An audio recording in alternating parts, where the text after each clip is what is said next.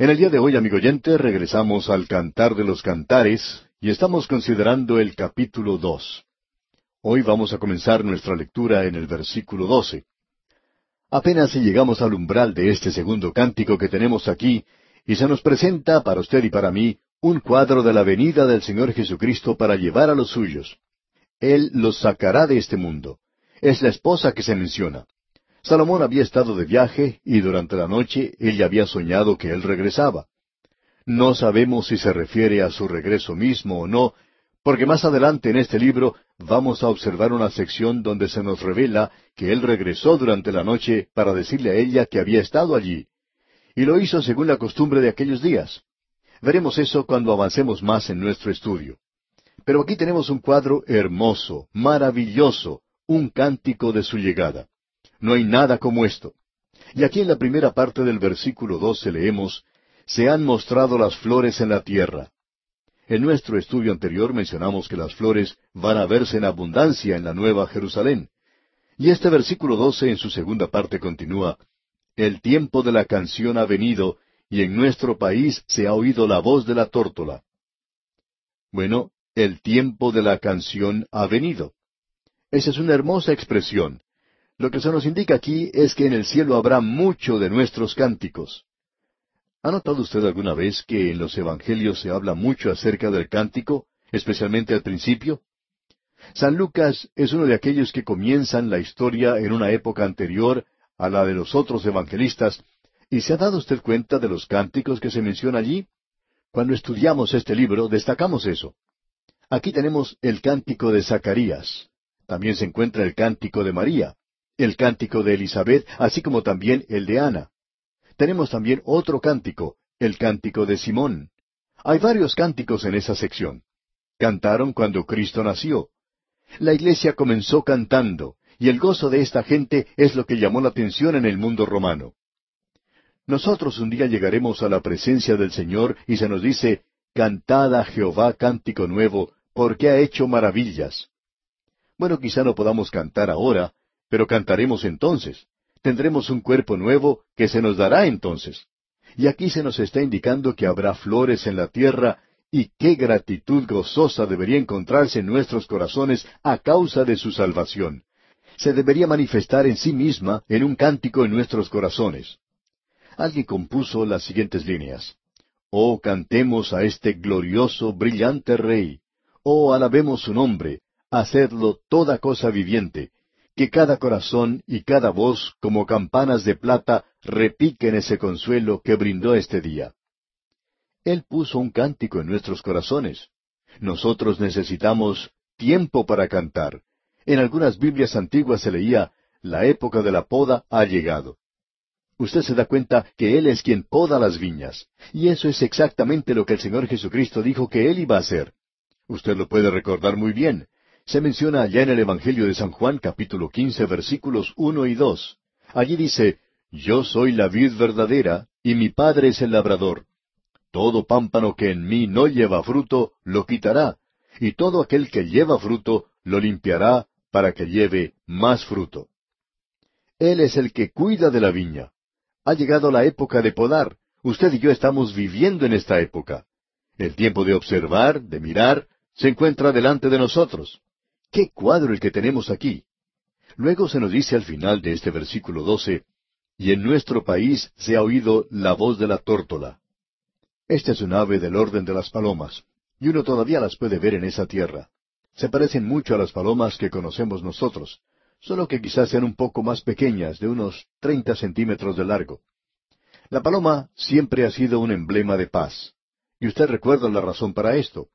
Fue la paloma la que salió del arca de Noé y regresó a ella con una rama de oliva en su pico. Y eso hablaba de la paz.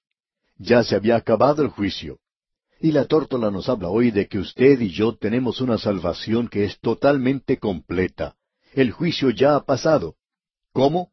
Bueno, porque el Señor Jesucristo lo llevó por nosotros. Él soportó eso. Yo estoy salvo en el día de hoy.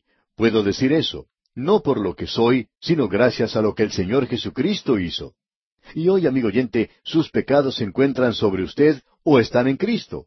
Y si están sobre usted, tendrá que presentarse a juicio. Ahora, si usted ha confiado en Cristo, Él llevó sus pecados por usted. Por medio de la fe, usted puede apropiarse de esa salvación. Por tanto, el juicio ya ha pasado. Y la tórtola que tenemos aquí nos habla de la paz que Él ha otorgado. Esa es la razón por la cual no solo unos pocos de los santos se irán cuando tenga lugar el rapto. Hay algunas personas que opinan que solo los santos que son realmente superiores serán llevados en el rapto. Y hay muchas de estas personas que creen que ellos son los únicos que van a ser llevados en el rapto. Y algunos no están seguros en cuanto a los demás creyentes, pero ellos sí están seguros en cuanto a ellos mismos, de que ellos sí serán raptados. Y tal vez eso alimente un poco el orgullo. Estas personas pueden creer que son santos superiores. Pero, amigo oyente, bueno, yo también voy a partir, pero no porque soy superior, sino porque Él, Cristo Jesús, hizo la paz por medio de su sangre en la cruz, y así tengo el perdón de todos mis pecados. De eso es lo que nos habla aquí esta tórtola. Este es un cuadro maravilloso. En realidad, aquí tenemos algo que nos señala un nuevo día que se acerca, la tórtola en la mañana. Uno puede escuchar a estas aves muy temprano en la mañana. Nos hablan de que un nuevo día se acerca. ¿Y qué cuadro más maravilloso es este? Nos habla del hecho de que la época del invierno ya ha pasado. Ya han pasado esos días fríos y llega la primavera. La tórtola sagrada que escuchamos proclama nuevamente un año de gozo cuando podamos escuchar al Señor Jesucristo decir, Levántate, mi amor, y ven conmigo. Y nuestros corazones se gozarán, partirá el viento y dejará todos los gozos terrenos detrás. Watts fue quien dijo eso. Y opino que ese hombre dedicó mucho tiempo al estudio del cantar de los cantares, quizá de la misma manera en que nosotros lo estamos haciendo ahora. Quizás sea demasiado el tiempo que pasamos aquí, pero esto es algo demasiado maravilloso para dejarlo ahora mismo. Ahora, en la primera parte del versículo trece de este capítulo dos de Cantar de los Cantares dice, La higuera ha echado sus higos, y las vides en cierne dieron olor. La higuera nos habla de Israel. Y el Señor Jesucristo dice, De la higuera aprended la parábola.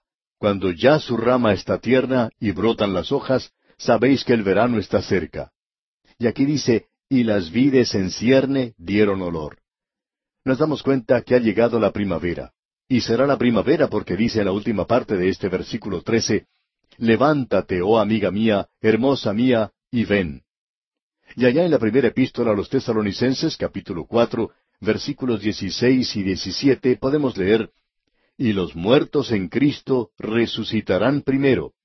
Luego nosotros los que vivimos, los que hayamos quedado, seremos arrebatados juntamente con ellos en las nubes para recibir al Señor en el aire, y así estaremos siempre con el Señor. Y luego dice en el Evangelio según San Juan capítulo catorce, versículo tres, el Señor Jesucristo hablando, Y si me fuere y os preparare lugar, vendré otra vez, y os tomaré a mí mismo, para que donde yo estoy, vosotros también estéis. Levántate, oh amiga mía, hermosa mía, y ven. Y luego en el versículo catorce de este capítulo dos de Cantar de los Cantares, leemos, Paloma mía, que estás en los agujeros de la peña, en lo escondido de escarpados parajes, muéstrame tu rostro, hazme oír tu voz, porque dulce es la voz tuya y hermoso tu aspecto. Esto es porque Él hará de nosotros esa clase de iglesia algún día. Esta frase que Él utiliza aquí es algo muy hermoso. Paloma mía, dice. Y Él habla de la paloma aquí. Leamos este versículo catorce una vez más. Paloma mía, que estás en los agujeros de la peña, en lo escondido de escarpados parajes, muéstrame tu rostro, hazme oír tu voz, porque dulce es la voz tuya y hermoso tu aspecto. Y este es aquel que Él ha hecho de esa manera. Y se nos dice que el clamor es, no entregues a las fieras el alma de tu tórtola. Y Él no lo hará. ¿Por qué? Porque lo que Él ha hecho es ocultarla en los agujeros de la peña. Y eso nos habla de Cristo, porque Él es la roca sobre la cual la iglesia es edificada. Él llevó el juicio y nosotros descansamos en Él. Y eso debería traernos en el día de hoy no solo satisfacción, sino que también debería brindarnos seguridad. Nos debería brindar la seguridad de nuestra salvación. Si usted, amigo oyente, no está en la roca hoy, quizá no tenga esa seguridad. Pero si usted está sobre la roca, entonces usted está seguro. En cierta ocasión se estrelló un barco y un marinero fue lanzado sobre una de las rocas, sobre la cual él quedó asido y en gran peligro hasta que bajó la marea. Más tarde un amigo le preguntó, Oye, ¿no temblabas de miedo cuando te encontrabas agarrado en esa roca? El otro contestó, Sí, pero la roca no. Él temblaba sobre la roca, pero la roca nunca temblaba. Si nosotros estamos en la roca hoy, amigo oyente, Él es aquel que nos ha escondido en los agujeros de la peña. Y quisiéramos repetir que la paloma es también el emblema del cual el Espíritu Santo acostumbraba hablar de sí mismo. Bajó como una paloma sobre Cristo, usted recuerda. Y nos habla del hecho de que usted y yo somos los hijos de Dios hoy, y la evidencia de eso es que tenemos el Espíritu Santo. La Escritura dice, y si alguno no tiene el Espíritu de Cristo, no es de él. Luego se nos dice que nosotros los santos debemos ser como palomas debido a nuestra simplicidad, sencillez y nuestra bondad. Él nos dice, Sed pues prudentes como serpientes y sencillos como palomas. Creemos que la paloma es un ave bastante torpe, ingenua. Esta ave muchas veces no se da cuenta del peligro que la rodea y paga con su vida por eso. Pues bien, nosotros no solo necesitamos ser sencillos como palomas, sino que tenemos que también ser sabios, prudentes como serpientes en este mundo en el cual nos encontramos en el presente. Así es que una paloma es un buen cuadro de nosotros también. La paloma también tiene cierta belleza. Opinamos que son aves muy hermosas en muchas formas, y hoy se están utilizando tanto como el símbolo de la paz. Ellas llevan mensajes de paz y buena voluntad de parte de Dios. También son un poco tímidas. La paloma no es un ave agresiva. En las Santas Escrituras podemos leer en Oseas capítulo once, versículos diez y once, Y los hijos vendrán temblando desde el occidente. Como ave acudirán velozmente de Egipto y de la tierra de Asiria como paloma. Pero lo maravilloso y glorioso de este pasaje aquí es que nos muestra un lugar donde podemos escondernos. Es el lugar donde hemos sido colocados en los agujeros de la peña. Y esa peña, esa roca, es Cristo y Él fue herido por nosotros. Y como alguien ha dicho, entré al corazón de Cristo a través de la herida de la lanza. Hay un conocido himno que dice, Roca de la eternidad, fuiste abierta tú por mí. Sé mi escondedero fiel, solo encuentro paz en ti. Rico, limpio manantial, en el cual lavado fui. Aunque sea siempre fiel, aunque llore sin cesar, del pecado no podré justificación lograr. Solo en ti, teniendo fe, deuda tal podré pagar. Mientras haya de vivir y al instante de expirar, cuando vaya a responder en tu augusto tribunal, sé mi escondedero fiel, roca de la eternidad. Qué cuadro más hermoso el que tenemos aquí, amigo oyente. Bien, ahora vamos a considerar otro versículo que quisiéramos enfatizar un poco más, y luego vamos a avanzar un poco más rápido en la próxima ocasión. Pero por ahora observemos el versículo quince de este capítulo dos. Cazadnos las zorras, las zorras pequeñas, que echan a perder las viñas, porque nuestras viñas están en cierne. Este es un cuadro muy interesante que encontramos aquí. Ellos podrían construir una muralla, una pared, que no dejaría pasar a las zorras grandes, pero las pequeñitas podían pasar, y éstas eran las que entraban y destruían siempre podían destruir las uvas. Destrozaban en realidad las viñas. Y creemos que aquí tenemos un mensaje para nosotros hoy. Que tengamos cuidado con las zorras pequeñas. El Señor Jesucristo, como bien podemos recordar, dio una advertencia a aquellos que eran suyos acerca de esto, que deberían tener cuidado. Él les dijo a los suyos, El que tiene dos túnicas, dé al que no tiene. No exijáis más de lo que está ordenado, no hagáis extorsión a nadie, ni calumniéis, y contentaos con vuestro salario. Haced, pues, frutos dignos de arrepentimiento. Y él también habló del hecho de que había enemigos alrededor. Dijo, oh generación de víboras. Así podía hablar él a los líderes religiosos de aquel tiempo. Y luego cuando le dijeron que Herodes le estaba buscando para matarlo, él les contestó, Id y decida aquella zorra. ¿Recuerde usted? Herodes había sido una zorra pequeña antes y había creado muchos problemas, bastantes problemas. Juan el Bautista lo había señalado y le había dicho, tú no tienes el derecho de tener la esposa de otro hombre. Y un predicador, amigo oyente, no se hace muy popular cuando dice cosas así. Y por eso Herodes le cortó la cabeza a Juan. Y el Señor Jesucristo dijo, Id y decida aquella zorra, He aquí, echo fuera demonios y hago curaciones hoy y mañana, y al tercer día termino mi obra. Amigo oyente, tenemos que tener cuidado con esas zorras. Pero las jóvenes, las pequeñas, son las que pueden entrar y causar muchos problemas en el día de hoy. Pensamos honradamente que en la iglesia de hoy hay bastantes de estas pequeñas zorras. Son los pequeños pecados los que arruinan la iglesia de hoy. Eso también puede arruinar la vida del creyente. Estos son los pequeños pecados de omisión del presente. El apóstol Santiago en su epístola capítulo cuatro versículo diecisiete nos dice, Y al que sabe hacer lo bueno y no lo hace, le es pecado. ¿Qué es lo que dice que es? Es pecado. Ese es el pecado de omisión. ¿Cuántas personas dicen en el día de hoy, ¿sabe una cosa? Yo debería estar haciendo algo por Dios. Ven que algo deberían hacer y sin embargo no lo hacen. Ah, cuántas personas han pecado de esta manera, amigo oyente. Debemos reconocer que el Señor Jesucristo iba de un lado para otro haciendo el bien. Algunos dicen que el Señor Jesucristo iba de un lado para otro haciendo bien, pero lo que me preocupa a mí es que yo estoy satisfecho con solamente ir de un lado para otro, probablemente no haciendo nada. Y ese, amigo oyente, es el pecado de omisión del presente. ¿Cuántas personas han dicho, pensaba escribirle, pero no lo hice? Cosas muy pequeñas. ¿Cuántas personas dicen, ah, yo pensaba hacer algo por las misiones, pero me olvidé de hacerlo? Pecados de omisión. Esas zorras pequeñas, amigo oyente, pueden echar a perder la vida entera en cualquier momento. ¿Y cuántas veces usted ha dejado de orar por alguien por el cual debería estar orando?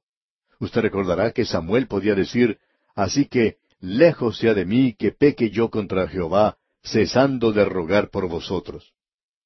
¿Cuántos de ustedes están orando por aquellos por los cuales deberían orar? Luego tenemos el pecado de comisión. Esto es algo de lo que Pablo habló allá en su epístola a los Romanos capítulo 14, versículo 23, donde dice, Pero el que duda sobre lo que come es condenado, porque no lo hace con fe, y todo lo que no proviene de fe es pecado. Este asunto en el día de hoy de dar ciertos pasos, de hacerlo por nosotros mismos, por voluntad propia, y tratar de llamar a eso fe, sabiendo que no lo es, algo que queremos hacer a nuestra propia manera, ese es un pecado terrible según nuestra opinión. Pero es la zorra pequeña la que entra y daña la obra de Dios en el presente, amigo oyente. Ah, cuántas personas hoy se apoyan en una caña cascada, tratando de sostenerse a sí mismos y mantener también una actitud piadosa. Ah, dicen, estoy haciendo esto porque Dios me está guiando. Y usted sabe que Él no le está guiando para nada. Lo que no proviene de fe es pecado para el Hijo de Dios. Y luego existe otro pecado, es uno muy pequeño, pero este es un pecado que usted puede observar entre el pueblo de Dios y es el de hacer acepción de personas. Y amigo oyente, Santiago nos habla muy claramente en cuanto a esto. Allá en el capítulo dos de su carta, versículo nueve dice, Pero si hacéis acepción de personas, cometéis pecado, y quedáis convictos por la ley como transgresores. Y esto nos puede ocurrir muchas veces. En cierta ocasión, un reconocido predicador fue a una iglesia y no quería ser identificado, sino que quería simplemente escuchar al pastor en ese día. Cuando llegó, le dijeron que simplemente se parara en un lugar porque no había ningún asiento.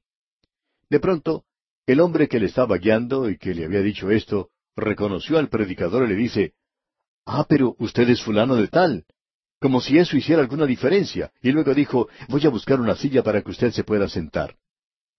Amigo oyente, eso es hacer acepción de personas.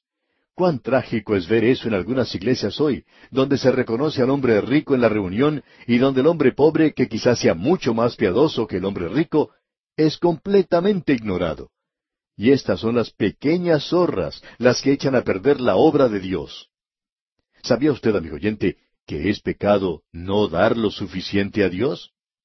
Hay muchas personas que cantan, ¿En qué me gloriaré, Señor, sino en tu sacrosanta cruz? Las cosas que me encantan más, ofrezco a ti, Señor. Y luego cuando se recoge la ofrenda, solo depositan veinticinco centavos allí, y no es porque no tengan más, sino porque no quieren dar más. Se desconoce que cuando damos al Señor, le estamos devolviendo solo una pequeñísima parte de lo mucho que Él nos da. ¿Cuántos de nosotros mentimos cuando cantamos himnos así, amigo oyente? Cantamos de darlo todo al Señor y sin embargo, esa no es nuestra intención. Ah, amigo oyente, son las zorras pequeñas las que están echando a perder las viñas en el día de hoy. Y aquí vamos a detenernos por hoy. Llegamos hoy, amigo oyente, al versículo 16 de este capítulo 2 de Cantar de los Cantares, y de aquí en adelante vamos a acelerar un poco la marcha. Como usted puede apreciar, nos podemos empantanar muy fácilmente en este libro y podríamos pasar mucho tiempo considerando las enseñanzas que se mencionan aquí. Tenemos aquí en este versículo una hermosa declaración y no debemos huir de ella. Dice el versículo 16 del capítulo 2, Mi amado es mío y yo suya, él apacienta entre lirios. Esto sigue muy de cerca a la sección donde destacamos el hecho de que allí se nos habla del rapto de la iglesia con Cristo.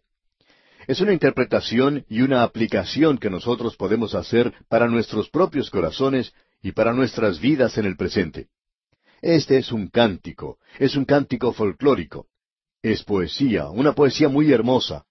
En el estado final, el estado espiritual más elevado, habla de la relación del Señor Jesucristo con el creyente. Ahora uno no puede alcanzar un nivel más elevado en ninguna otra parte de la Biblia que lo que encuentra aquí.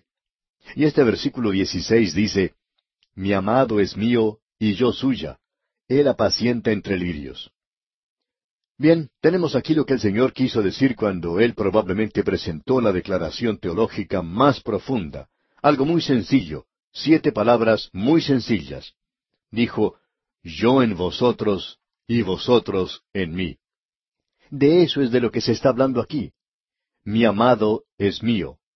Eso es lo que dice la esposa. Y luego, y yo suya. El Señor Jesucristo dijo, Aquí en la tierra yo tomé un lugar, yo estoy en ti. Yo tomé tu lugar cuando morí en la cruz, y ahora aquí en este mundo tú tienes que demostrar la vida de Cristo ante los demás. Y usted solamente puede hacer eso, por supuesto, mediante el Espíritu Santo. Pero nosotros estamos en Él, en aquel lugar, en los lugares celestiales, aceptos en el amado, unidos a Él, resucitados con Cristo. Si pues habéis resucitado con Cristo, buscad las cosas de arriba, donde está Cristo sentado a la diestra de Dios. Esta es una declaración maravillosa en realidad. Es como esa carta escrita por una señora que mencionamos hace unos días, en la cual ella le dice al Señor cada mañana que le ama. ¿Por qué no comienza usted, amigo oyente, haciendo eso, si usted es un hijo de Dios? Mi amado es mío y yo soy suya. Y eso quiere decir que todo lo que Cristo ha hecho ha sido dado a nosotros. Usted y yo vivimos en un día cuando quizá no tengamos mucho de las riquezas de este mundo, sin embargo somos ricos. Y eso es lo que encontramos como algo realmente maravilloso, y es su gracia infinita. Él nos ha hecho ricos. El apóstol Pablo dice en su primera epístola a los Corintios capítulo tres versículo veintiuno, Así que ninguno se gloríe en los hombres, porque todo es vuestro. Ninguno se gloríe en Pablo o en Apolos o en Cefas. No se gloríe en los hombres hoy como personas. Lo importante hoy es que todas las cosas le pertenecen. Sea Pablo, sea Apolos, sea Cefas, sea el mundo, sea la vida, sea la muerte, sea lo presente, sea lo porvenir, todo es vuestro y vosotros de Cristo, y Cristo de Dios. Usted puede apreciar que nosotros pertenecemos a Cristo, y Él es nuestro hoy. Él nos pertenece, Él me pertenece a mí. Él es hoy mi Salvador, el Señor es mi pastor. Nosotros deberíamos acercarnos bien a Él para apoderarnos de estas bendiciones espirituales que son gloriosas, maravillosas y para nosotros. Y verdaderamente hemos alcanzado un nivel espiritual muy alto cuando usted y yo llegamos al punto de decir, mi amado es mío y yo suya. Él apacienta entre lirios. ¿Qué cuadro más hermoso es este? Nos habla de un lugar hermoso. Él apacienta entre lirios. Esto nos habla del reclinatorio cubierto de flores a su mesa y donde Él está sentado. Nos habla de satisfacción, también de comunión, nos habla de gozo y de todo aquello que es maravilloso, todo aquello que el mundo está buscando. El mundo está buscando pasar un tiempo divertido. El mundo quiere divertirse. Bueno, hagámoslo entonces y divirtámonos y sentémonos a la mesa de Cristo y regocijémonos con Él. Entonces nosotros también podemos decir, Él es mío, Él me pertenece a mí y yo le pertenezco a Él. Este es un nivel muy elevado de Dios. Y tememos que muchos de nosotros no podemos alcanzarlo. Por tanto, nosotros tenemos que clamar como lo hacía la esposa y decir, Atráeme, atráeme. Esa es la única manera por medio de la cual yo puedo llegar a este punto. Porque nosotros queremos correr detrás de Él, pero no lo podemos hacer. No podemos correr la carrera que nos es propuesta hasta que no solo veamos a Cristo, sino hasta cuando tengamos su poder en nuestras vidas.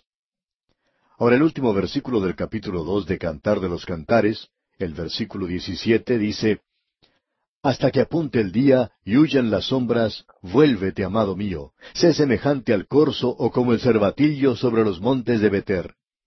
Usted recuerda que pudimos observarle en esa mañana tan hermosa cuando él estaba en la cima de la montaña. Él ha triunfado porque durante toda la noche los cazadores y los perros de caza estaban tratando de alcanzarle, tratando de morderle y con cuánta ligereza lo hacían. Estaban buscando su vida. Y él triunfó sobre todo eso. Él descendió a través de la puerta de la muerte, pero subió a través de la puerta de la resurrección. Amigo oyente, en vista de eso, nosotros estamos viviendo en una noche oscura hoy.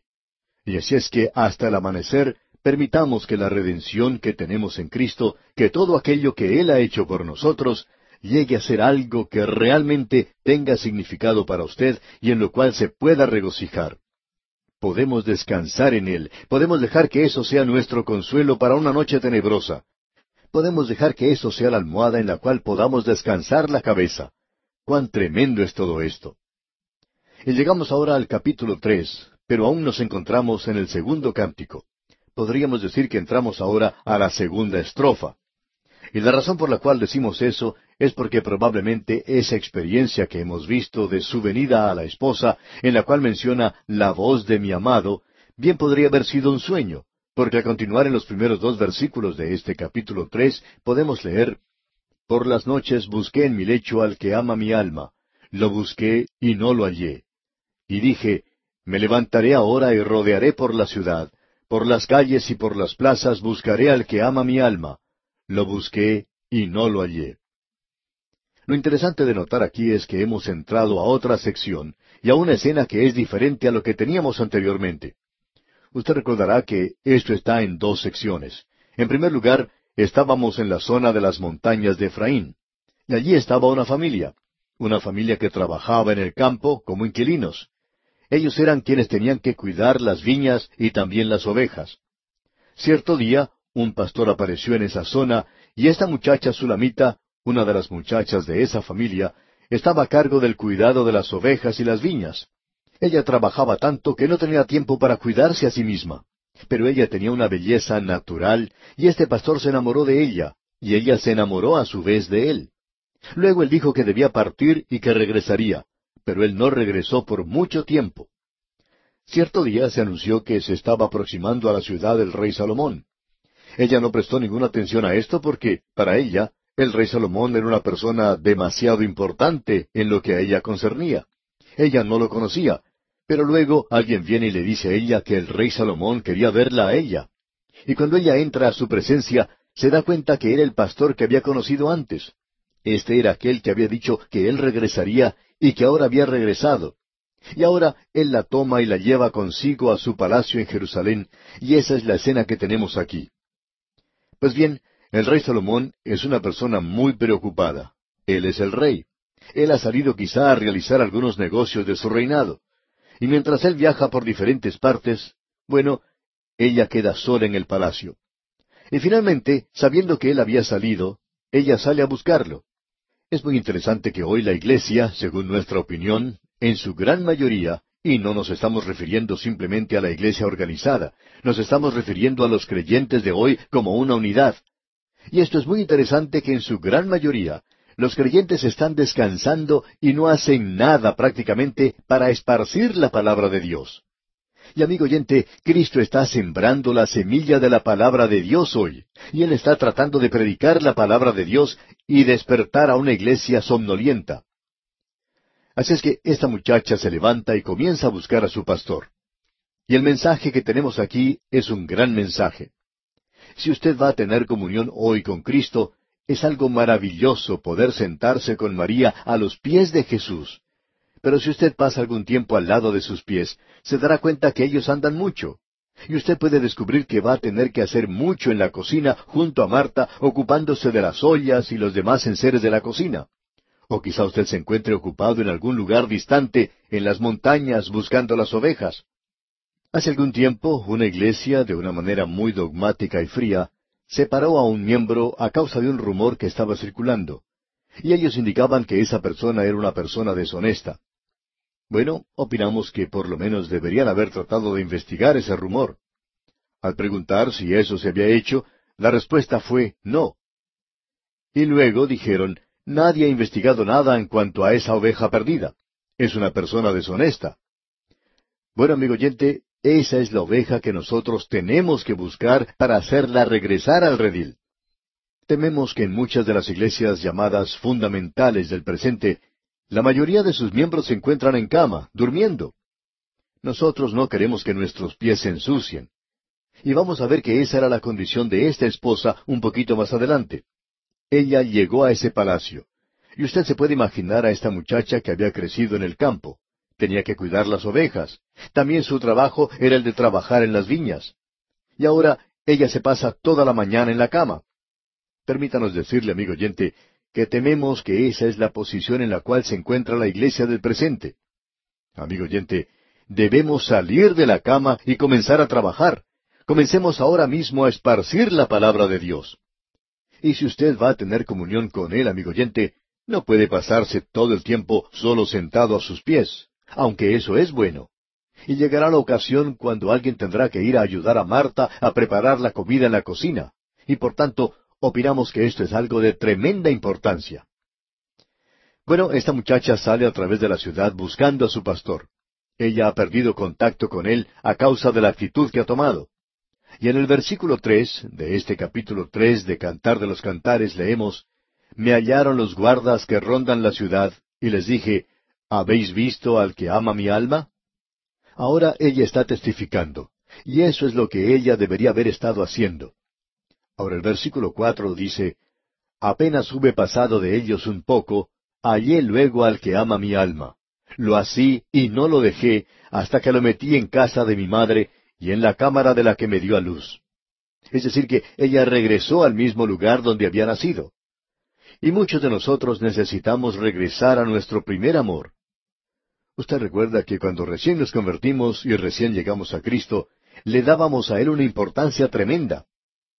Y ahora ella dice en el versículo cinco de este capítulo tres, Yo os conjuro, oh doncellas de Jerusalén, por los corzos y por las siervas del campo, que no despertéis ni hagáis velar al amor, hasta que quiera. Es decir, que ella ha llegado al lugar donde ha podido testificar y ahora se ha restaurado esa maravillosa comunión con Él. Pero notemos algo. Llegamos ahora en realidad al tercer cántico. Este es el tercer cántico y comienza en el versículo seis que dice, ¿Quién es esta que sube del desierto como columna de humo, sahumada de mirra y de incienso y de todo polvo aromático? Aquí tenemos, por supuesto, un cuadro del rey Salomón cuando él viaja en todo su esplendor a través de su reino. La gloria de Salomón era realmente algo impresionante de contemplar. Vamos a tener una breve descripción de esto un poco más adelante. Lo que tenemos ante nosotros aquí, creemos que es un cuadro de la iglesia de hoy, de cómo debemos andar en el mundo como testigos. Y como testigos, también somos un nuevo hombre en Cristo. También somos la esposa, una novia comprometida en camino a encontrarse con el novio. También somos buenos soldados de Jesucristo, y deberíamos andar de esa manera a través de este mundo. También debería haber una fragancia de mirra y de incienso. Cuán maravilloso es el Señor Jesucristo, amigo oyente. La mirra nos habla de su muerte, el incienso nos habla de su vida, y ambos fueron, por cierto, dulces, ambos fueron gloriosos. Y nosotros debemos destacar esto nuevamente, y esperamos hacerlo en nuestro próximo estudio. Ahora, en la primera parte del versículo siete de este capítulo tres de Cantar de los Cantares leemos He aquí es la litera de Salomón. Esto es en referencia al reclinatorio en el cual él se sentó durante su comida en esa mesa redonda donde estaban reunidos junto a él aquellos que eran sus amigos íntimos, donde la esposa se sentó junto a él o se reclinó con él. Pero notemos que ellos están viviendo en días de peligro. Dice aquí, sesenta valientes la rodean de los fuertes de Israel. ¿Y por qué están estos allí? Están allí para protección. Ellos son los guardias del palacio. Ellos son los miembros del servicio secreto que tienen cuidado de su persona, de cuidarlo muy bien. Permítanos decirle, amigo oyente, que pensamos que ha llegado la hora para nosotros decir que creemos hoy en la deidad del Señor Jesucristo, que Él era Dios manifestado en la carne y que en el presente rechazamos rotundamente esas enseñanzas de Jesucristo superestrella. Rechazamos las enseñanzas del liberalismo. Rechazamos cualquier cosa que hace de Él nada más que un Jesús humano. Él es Dios manifestado en la carne. Ese es el cuadro que tenemos de Él. Todos ellos tienen espadas, y la espada es la palabra de Dios, como bien podemos recordar. Diestros en la guerra, dice aquí, y nosotros debemos saber cómo usar la palabra de Dios. Dice, cada uno su espada sobre su muslo, por los temores de la noche. Necesitamos, amigo oyente, la palabra de Dios. La palabra de Dios es la espada del Espíritu, y eso es lo que tienen los buenos soldados de Jesucristo. Ahora en el versículo nueve leemos, El rey Salomón se hizo una carroza de madera del Líbano. Prestemos atención a esto. Aquí dice, de madera del Líbano. Y sigue diciendo en el versículo diez, hizo sus columnas de plata, su respaldo de oro, su asiento de grana, su interior recamado de amor por las doncellas de Jerusalén. Usted se puede imaginar ese respaldo hecho de oro. Se puede imaginar la belleza de todo esto.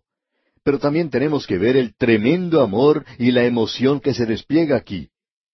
Por tanto, dice en el versículo once, Salid, oh doncellas de Sión, y ved al rey Salomón con la corona con que le coronó su madre en el día de su desposorio y el día del gozo de su corazón.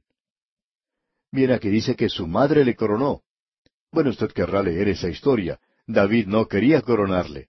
En realidad había otro hijo de David que estaba llevando a cabo un poco de estrategia, tratando de obtener el trono para sí mismo, y quería llegar a ser el rey, y David no estaba haciendo nada en contra de eso. La razón era que su hijo favorito, Absalón, había sido muerto, y él parecía no tener mucho interés por Salomón. Así es que Natán se acercó a Betsabé, la madre de Salomón, y le dijo, Mejor será que nos apuremos porque si no este otro muchacho va a llegar a ser rey. Así es que ella fue junto a Natán ante el rey David, y luego el rey David dijo, Bueno, que venga él aquí, haremos de él un rey. Y fue entonces cuando este muchacho Salomón llegó a ser rey. Y nos gusta mucho la forma en que se describe esto aquí. Su madre le coronó. Era su madre la que estaba interesada en él. Era su madre y no David, aun cuando él era el hijo de David. Ahora se nos dice aquí en este versículo once del capítulo tres de Cantar de los Cantares, Ved al rey Salomón. Bien, este es un cuadro de Cristo. Vedle a él. Contemplemos a Cristo en su nacimiento, contemplémoslo en su vida, contemplémoslo en su muerte, contemplémoslo en su resurrección. Contemplemos a Cristo en su gloria hoy y contemplemos a Cristo como aquel que pronto vendrá. Amigo oyente, la solución para los problemas de la vida se encuentra en Jesucristo. Ahora no nos gusta esa expresión de Jesucristo es la respuesta, o decir Cristo es la respuesta. Debemos saber cuál es la pregunta primero. Usted nos puede decir cuál es la pregunta y luego el Señor Jesucristo le proveerá a usted alguna respuesta apropiada. Mira, amigo oyente, vamos a detenernos aquí por hoy y continuaremos nuestro viaje, Dios mediante, en nuestro próximo estudio. Le sugerimos que mientras tanto usted continúe la lectura de este libro especialmente del capítulo cuatro, que comenzaremos a estudiar en nuestro próximo programa, para que se encuentre así mejor preparado o más familiarizado con su contenido cuando estudiemos esta porción. Llegamos hoy al capítulo cuatro del Cantar de los Cantares de Salomón, y él dice aquí en el primer versículo de este capítulo cuatro, He aquí que tú eres hermosa, amiga mía, he aquí que tú eres hermosa. Este capítulo completo es el cántico del esposo. Aquí se demuestra el amor que Salomón tenía por esta muchacha, a la cual él había conocido en la zona montañosa del país. Él, por así decirlo, la llevó a la ciudad, nos imaginamos que ella podría haber usado zapatos por primera vez y que ahora tenía muchos hermosos vestidos que lucir y se sentaba a la mesa del rey Salomón. ¡Qué privilegio tenía ella! Y ella se estaba regocijando en eso.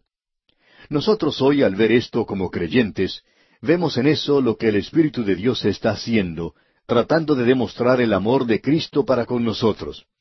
Y en eso podemos apreciar una relación maravillosa y personal. Opinamos que en este capítulo uno puede encontrar el amor de Cristo, el amor de Cristo para con su iglesia. También podemos ver su amor para con el creyente en particular. Este es el cántico de amor del esposo, o sea, el cántico de amor del Señor Jesucristo. Creemos que eso es muy obvio, que ese es el pensar aquí, por la sencilla razón de que si usted observa, por ejemplo, lo que dice el versículo siete, cuando él habla a la esposa y dice, Toda tú eres hermosa, amiga mía, y en ti no hay mancha. Bueno, ¿es ese Cristo hablando a la iglesia? ¿Hablándole a cada creyente, a usted y a mí? Sí, amigo oyente. Ahora, ¿quiere eso decir entonces que nosotros tenemos que ser perfectos? No, por supuesto que no. Y para aclarar esto, observemos lo que nos dice un pasaje muy conocido allá en la carta del apóstol Pablo a los Efesios. Ya hemos citado esto varias veces, pero en este pasaje dice, como Cristo amó a la iglesia y se entregó a sí mismo por ella para santificarla, habiéndola purificado en el lavamiento del agua por la palabra. Eso es lo que dice el apóstol Pablo en su carta a los Efesios capítulo cinco, versículos veinticinco y veintiséis. Ahora Él ya nos ha limpiado por medio de su sangre. Y a través de eso, de su sacrificio, hemos obtenido perdón de los pecados. Así es que ahora no se nos puede acusar de nada. Pero Él también nos va a santificar, nos va a lavar, ¿Cómo? Bueno, con la palabra de Dios, a fin de presentársela a sí mismo, una iglesia gloriosa que no tuviese mancha, ni arruga, ni cosa semejante, sino que fuese santa y sin mancha. ¿Por qué? Porque Él será quien logre que esta iglesia llegue a ser santa y sin mancha. Nosotros seremos observados en Cristo, sino que fuese santa y sin mancha, dice.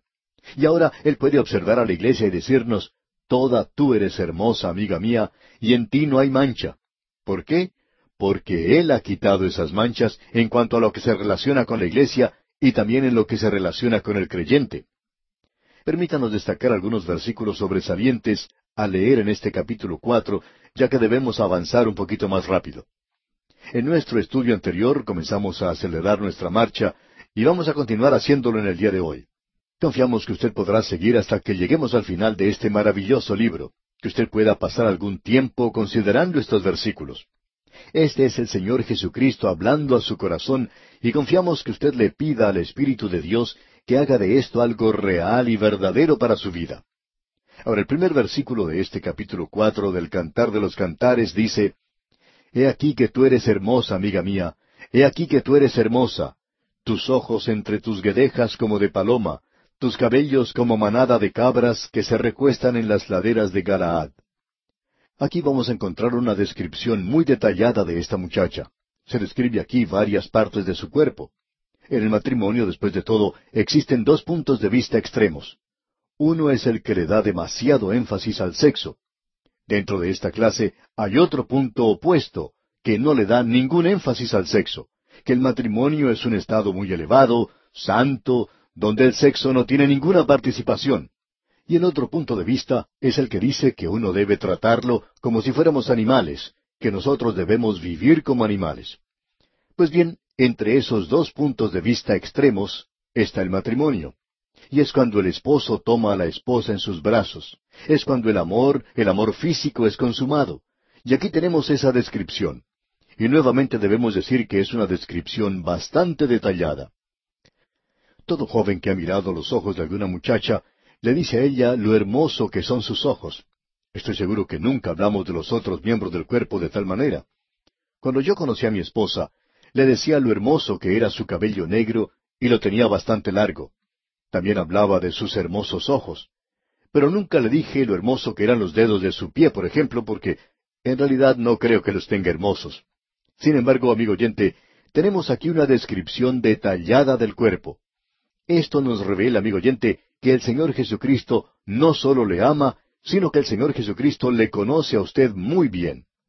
¿Por qué no deja de engañarse a sí mismo? Usted no le está engañando a Él para nada. Esto quiere decir que usted puede ir y decirle a Él todo, todo lo que está en su corazón.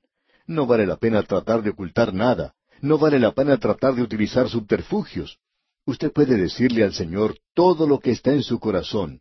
Le puede contar acerca de sus debilidades. Le puede decir a Él acerca de su pecado. Le puede decir al Señor Jesucristo acerca de las cosas que están en su corazón y en su vida. Así es la manera en que nosotros debemos tratar todas esas cosas.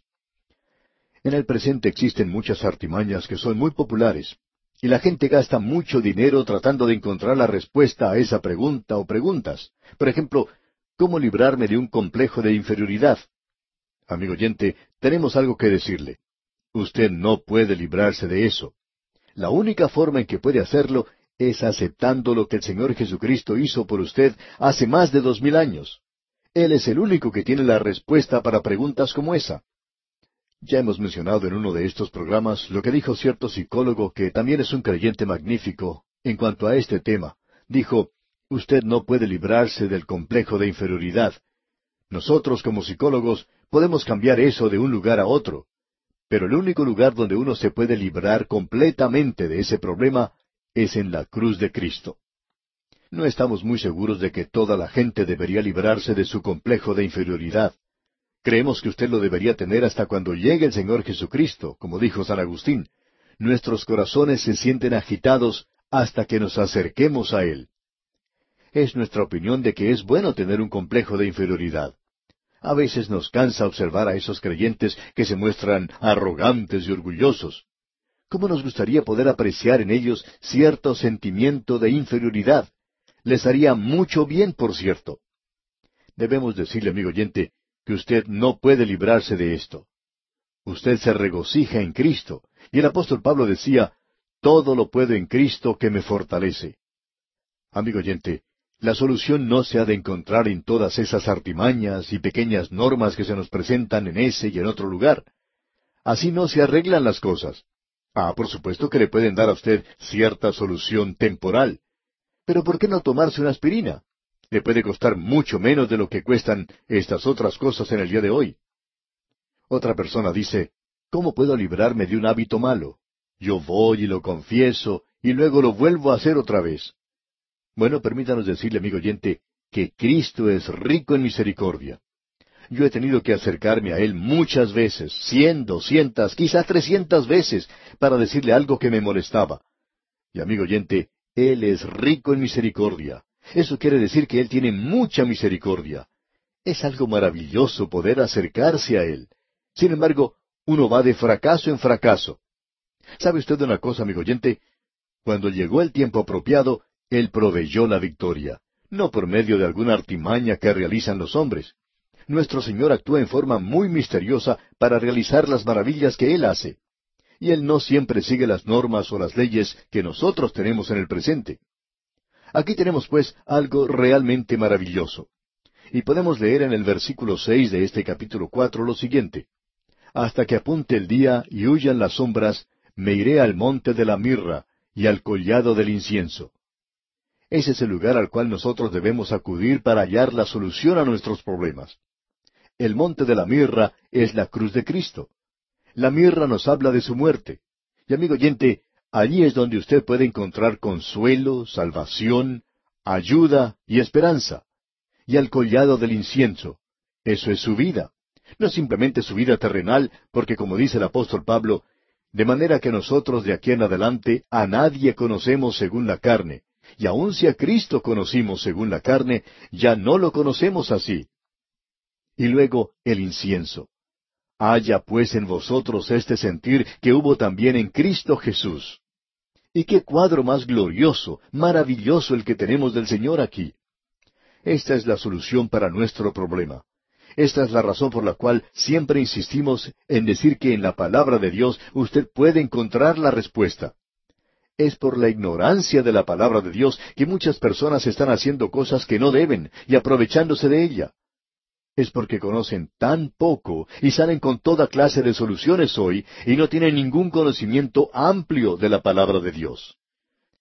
Y usted, amigo oyente, puede adentrarse en la palabra de Dios y llegar a conocer bien al Señor Jesucristo, y puede sentarse a esta mesa redonda, amplia, que Él tiene y que hemos podido observar en este cantar de los cantares. Y allí podrá disfrutar de sus manjares y encontrar verdadera satisfacción y gozo ideal en Él. Ni usted ni yo, amigo oyente, nos damos cuenta hoy de cuánto Cristo nos ama. Escuche lo que dicen los versículos nueve y diez del capítulo cuatro del Cantar de los Cantares. Prendiste mi corazón, hermana, esposa mía. Has apresado mi corazón con uno de tus ojos, con una gargantilla de tu cuello. Cuán hermosos son tus amores, hermana, esposa mía. Cuánto mejores que el vino tus amores y el olor de tus ungüentos que todas las especias aromáticas. Él está hablando aquí de la esposa. Él está hablando de los creyentes. Él está hablando de aquellos que le pertenecen. Aquí podemos ver cuánto nos ama Él a nosotros. Creemos que quebrantaría nuestros corazones si nos pudiéramos dar cuenta en realidad de cuánto nos ama Él. Y solo el Espíritu de Dios, amigo oyente, puede hacer que ese amor sea real y verdadero para nosotros. Nosotros no podemos simplemente escribir un lema o algún dicho y ponerlo en un lugar prominente para que todos lo puedan ver donde dice, Cristo te ama. ¿Cómo sabe usted que Él le ama? ¿Lo ha experimentado usted? ¿Está consciente ahora mismo de su amor? Ah, amigo oyente, Él le ama y usted puede amarle a Él también. Escuchemos ahora lo que dice la esposa en respuesta, aquí en el versículo 16 de este capítulo cuatro. Levántate, Aquilón, y ven, Austro, soplad en mi huerto, despréndanse sus aromas, venga mi amado a su huerto y coma de su dulce fruta. Usted recordará que cuando el Señor Jesucristo se encontraba en el aposento alto con sus discípulos, Él estaba compartiendo con ellos una disertación maravillosa. Esta comenzaba en el capítulo trece del Evangelio según San Juan y finaliza al llegar al capítulo diecisiete. En el capítulo catorce notamos que el Señor Jesucristo es interrumpido una y otra vez por un apóstol y luego por otro. Luego es interrumpido también por Judas. ¿Ha notado usted alguna vez lo que este discípulo dijo? le dijo Judas, no el Iscariote, Señor, ¿cómo es que te manifestarás a nosotros y no al mundo? En el versículo 22. Judas está diciendo, es maravilloso el estar aquí. Tú nos estás revelando estas maravillosas verdades en cuanto a tu persona. Pero, ¿qué del resto del mundo? Y ahora habla la esposa y ella comprende lo que él está diciendo. Ella dice, levántate, Aquilón, y ven, Austro. El viento del norte es un viento frío y puede hacer que la esposa se enfríe, quizás se pueda congelar, pero dice, levántate, Aquilón, y ven, Austro. ¿Para qué? Para que esa hermosa, maravillosa fragancia pueda ser esparcida hacia los demás y que ellos también la puedan disfrutar. Venga mi amado a su huerto y coma de su dulce fruta, pero que permita que toda esa fragancia sea esparcida a todo el mundo. Y el Señor Jesucristo estaba reunido con los suyos allá en el aposento alto, comiendo de la última cena, y la cena del Señor era establecida por primera vez. Y él dice que todo eso tiene que ser esparcido. Él no se había olvidado del mundo. La fragancia y el aroma tienen que ser esparcidos hoy. Y amigo oyente, el mensaje tiene que ser predicado. Llegamos ahora al capítulo cinco de Cantar de los Cantares, y el esposo da la respuesta a lo que ha dicho la esposa, y él dice en la primera parte del versículo uno, yo vine a mi huerto, oh hermana, esposa mía. Ahora parece que hay cierto conflicto en la mente de la esposa en cuanto a si ellos deberían pasar algún tiempo en comunión o si deberían salir y cumplir con sus responsabilidades. Ambas eran cosas esenciales. Y creemos que es necesario sentarnos a los pies del Señor Jesucristo y luego seguir esos pies cuando marchan por las laderas de las montañas buscando a las ovejas perdidas y también cuando se dirigen a los campos, que es el mundo, para sembrar la semilla de la palabra de Dios. Esperamos, amigo oyente, que usted esté comprendiendo el mensaje que estamos presentando. Eso es lo que estamos tratando de hacer, tratando de proclamar, de esparcir la palabra de Dios. Estamos observando que esto está haciendo cierta labor en la actualidad. Está llevando el mensaje a otras personas, llegando hasta las cárceles, como hemos visto. Esta es una historia con mucho éxito, porque Dios está bendiciendo su palabra, y eso es lo único que Él ha prometido bendecir. Él nunca dijo que iba a bendecirnos, pero Él dijo que iba a bendecir su palabra en el presente, y nosotros necesitamos esparcirla. Ahora en el versículo uno del capítulo cinco leemos Yo vine a mi huerto, oh hermana, esposa mía. He recogido mi mirra y mis aromas. He comido mi panal y mi miel, mi vino y mi leche he bebido. Comed, amigos, bebed en abundancia, oh amados. Es decir, amigo oyente, tengamos comunión. He aquí, dice el Señor, yo estoy a la puerta y llamo. Si alguno oye mi voz y abre la puerta, entraré a él y cenaré con él, y él conmigo. Y esa es la comunión que nosotros necesitamos. Y el apóstol Juan, en su primera epístola capítulo uno y versículo cuatro, dice en relación con esa comunión, Estas cosas os escribimos para que vuestro gozo sea cumplido. No solo para tener comunión, sino para que vuestro gozo sea cumplido. ¿Ve usted? Él quiere que usted pase un tiempo ameno, confortable. ¿Está sucediendo esto en su vida, amigo creyente? Bueno, algunos de nosotros no estamos pasando por un buen tiempo, y deberíamos estar pasando por momentos agradables y de alegría. De vez en cuando recibimos cartas de personas que tienen que estar internadas en algún hospital o en algún hogar para ancianos. Muchas de esas personas nos cuentan acerca de sus sufrimientos, la enfermedad que están padeciendo. Y también nos cuentan de lo maravilloso que es tener comunión con el Señor Jesucristo. Y cierta anciana que nos escribió en una ocasión dice, De noche, cuando la enfermera me ayuda a prepararme para dormir, creo que eran las once de la noche cuando lo hacía, por una o dos horas antes de dormirme, yo estoy orando por ustedes. Ahora, ¿no es eso maravilloso, amigo oyente?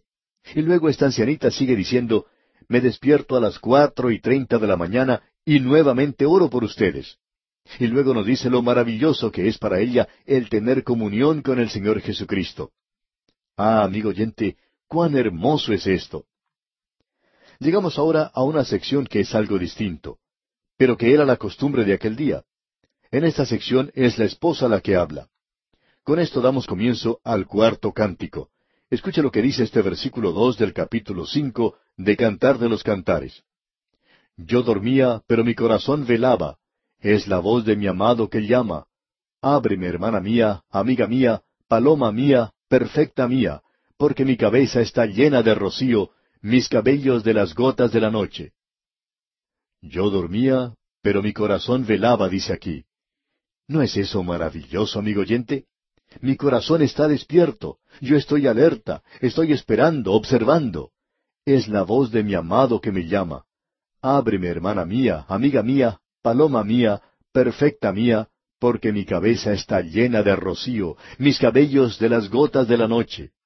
Él ha estado fuera toda la noche, ha estado ocupado, pero la esposa se ha ido a la cama. Ah, amigo oyente, la iglesia necesita escuchar este mensaje. Todos nosotros los creyentes deberíamos escucharlo. Necesitamos escuchar y prestar atención a este mensaje. Debemos salir de nuestras camas y ocuparnos en lo que debemos hacer. Si el Señor nos ha dado salud, comencemos a andar para Él. Luego el versículo tres dice, Me he desnudado de mi ropa, ¿cómo me he de vestir? He lavado mis pies. ¿Cómo los he de ensuciar? Ella comienza a racionalizar. Ella dice, bueno, ya estoy en cama. Debemos recordar que en aquellos días, aun en un palacio, por lo general el piso de la habitación era de tierra. Así es que aquí tenemos un piso de tierra, y ella dice que ya está en la cama. Ya he lavado mis pies y estoy en la cama y no quiero levantarme y ensuciarme los pies otra vez. Y en el versículo cuatro dice, Mi amado metió su mano por la ventanilla y mi corazón se conmovió dentro de mí. Es decir, mis emociones se han conmovido por él. Y en el versículo cinco dice, Yo me levanté para abrir a mi amado, y mis manos gotearon mirra, y mis dedos mirra que corría sobre la manecilla del cerrojo. Permítanos explicarle lo que era la costumbre de aquel día, y era una costumbre muy hermosa. Y era que un hombre estaba enamorado de una muchacha, y en realidad él quería expresar su amor, quería indicar que ella era la única, él iba a su hogar y la puerta tenía un agujero por el cual uno podía pasar la mano para así agarrar la manecilla del cerrojo. En esos días no eran muy civilizados y la gente no utilizaba candados ni cosas por el estilo. No tenían ladrones que entraban a las casas a robar como ocurre en el presente. Pero bueno, nosotros somos muy civilizados, pero esta gente no lo era. Bien, el enamorado entonces iba a la casa de su novia, digamos, colocaba su mano a través de ese agujero en la puerta, sin abrirla, y sobre la manecilla del cerrojo derramaba mirra e incienso. Y cuando ella se levantaba para abrir la puerta, entonces al tocar la manecilla, esa fragancia empapaba sus manos. Así que ese es el cuadro que tenemos aquí. Ella escuchó su voz y sabía que él estaba en algún lugar. Se levantó y fue a la puerta, y cuando ella asió esa manecilla, ésta estaba con mirra e incienso, y la hermosa fragancia, la dulzura de su presencia estaba allí. O sea que él había estado allí. En el día de hoy, amigo oyente, pensamos que si nosotros comenzamos a hacer algo para Dios, encontramos a veces la dulzura de su presencia en la manecilla de la puerta, o aun en nuestra propia habitación sentimos que hemos tenido una comunión real, personal con Él. ¿Qué cuadro más maravilloso es este, no le parece? Y realmente podemos decir que es algo glorioso. Y esto nos trae al final de este cántico. Ha sido una verdadera joya, ¿verdad? Es uno de los cánticos más breves, pero ciertamente tiene su dulzura. Y llegamos ahora al quinto cántico. Y en nuestro próximo estudio, Dios mediante, vamos a ver la descripción que ella da de él. Él ha dado la descripción que él tiene de ella, y ahora ella nos dirá lo que piensa de él.